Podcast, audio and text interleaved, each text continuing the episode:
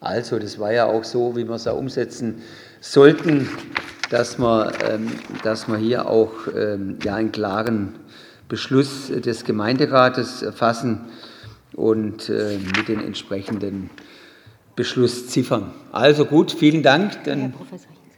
Ach so, ah, Professor Hinz, doch noch eine Frage.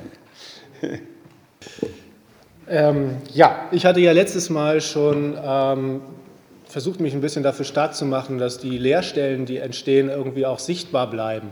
Und äh, das würde ich gerne noch mal bekräftigen bei den Benin-Bronzen. In äh, Berlin zum Beispiel im Ethnologischen Museum äh, gibt es einen großen Schaukasten. Ich weiß nicht, ob der dauerhaft jetzt dort sein soll oder ob das eben mit der Restitution jetzt gerade zusammenhängt. Ich vermute letzteres.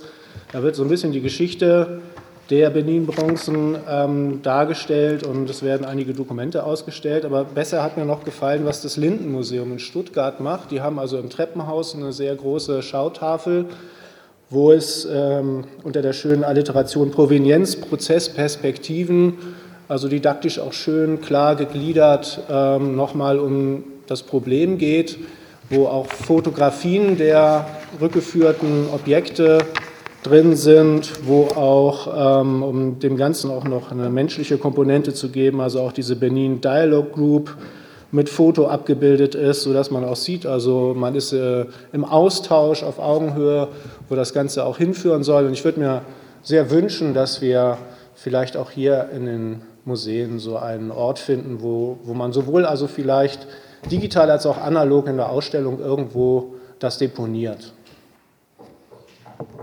Gut, vielen Dank für die Anregung. Das wäre der nächste Schritt. Frau Landmann-Burkhardt, wollen Sie was dazu sagen oder jemand anders? Hm. Dankeschön.